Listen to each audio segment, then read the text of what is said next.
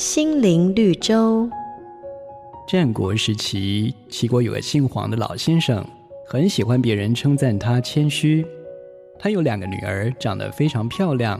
可是黄老先生常常向人说自己的女儿生得丑陋，久而久之，人们也就相信他所说的，以至于他的两个女儿过了适婚年龄，仍未婚嫁。后来有个来自魏国的光棍，冒冒失失地娶了黄老先生的大女儿，结果才一过门就惊为天人。于是逢人便说，老先生喜欢人们称赞他谦虚，才故意贬低自己的女儿。既然姐姐这么美，那妹妹一定也不差。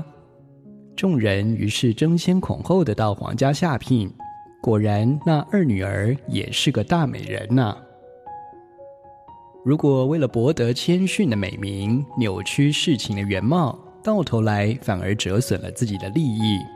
圣经有句话提醒我们：那些以虚假之细绳牵罪孽的人。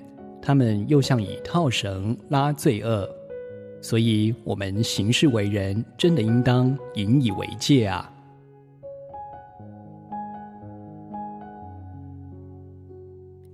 每个打动人心的故事，都是驱使我们改变、让我们成长的力量。如果你喜欢我们的节目，请帮我们分享给你的朋友，也别忘了按下订阅，避免错过之后精彩的内容。瑞圆银楼与您共享丰富心灵的泉源之旅。